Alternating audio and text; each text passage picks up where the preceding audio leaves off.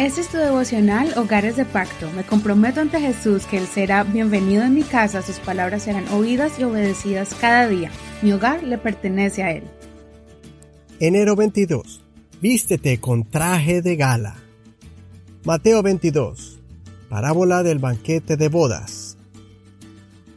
Jesús respondió y les volvió a hablar en parábolas diciendo, El reino de los cielos es semejante a un rey que celebró el banquete de bodas para su hijo Envió a sus siervos para llamar a los que habían sido invitados a las bodas, pero no querían ir.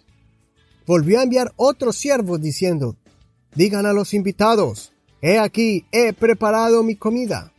Mis toros y animales engordados han sido matados, y todo está preparado. Vengan a las bodas. Pero ellos no le hicieron caso, y se fueron uno a su campo, otro a su negocio, y los otros tomaron a sus siervos, los afrentaron y los mataron. El rey se enojó y enviando sus tropas mató a aquellos asesinos y prendió fuego a su ciudad. Entonces dijo a sus siervos, el banquete a la verdad está preparado, pero los invitados no eran dignos.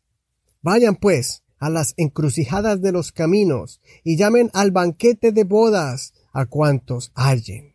Aquellos siervos salieron por los caminos y reunieron a todos los que hallaron, tanto buenos como malos, y, el banquete de bodas estuvo lleno de convidados. Pero cuando entró el rey para ver a los convidados, y vio allí a un hombre que no llevaba ropa de bodas. Le dijo, Amigo, ¿cómo entraste aquí sin llevar ropa de bodas? Pero él quedó mudo. Entonces el rey dijo a los que servían, Átenlo los, los, átenlo los pies y las manos y échenlo en las tinieblas de afuera. Allí habrá llanto y crujir de dientes, porque muchos son los llamados, pero pocos los escogidos. Aquí podemos ver una historia como de película. Un monarca realizando la fiesta del año con tremendo banquete. Muchos fueron invitados para esta boda, pero muchos se ocuparon en sus propias actividades rechazando el honor de ser invitados. Peor, otros se pusieron violentos y mataron a los mensajeros.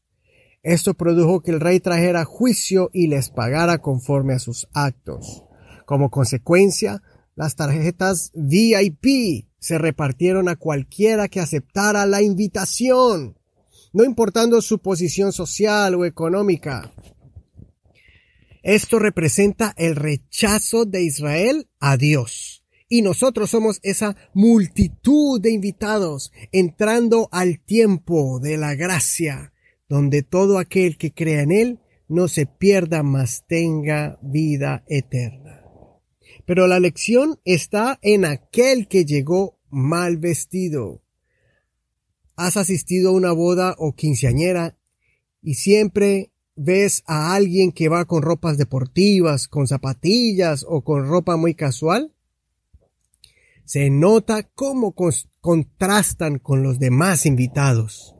Eso nos debe de recordar que asimismo como cristianos debemos poner de nuestra parte.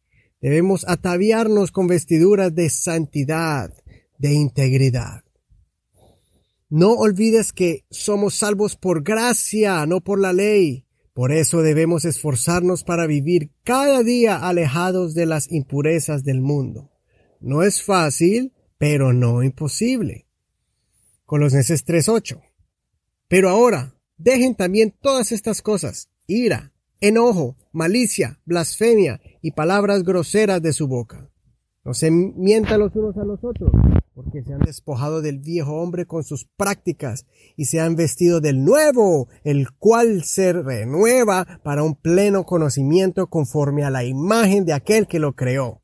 Por tanto, como escogidos de Dios, santos y amados, vístanse de profunda compasión, de benignidad, de humildad, de mansedumbre y de paciencia, soportándose los unos a los otros y perdonándose los unos a los otros, cuando alguien tenga queja del otro.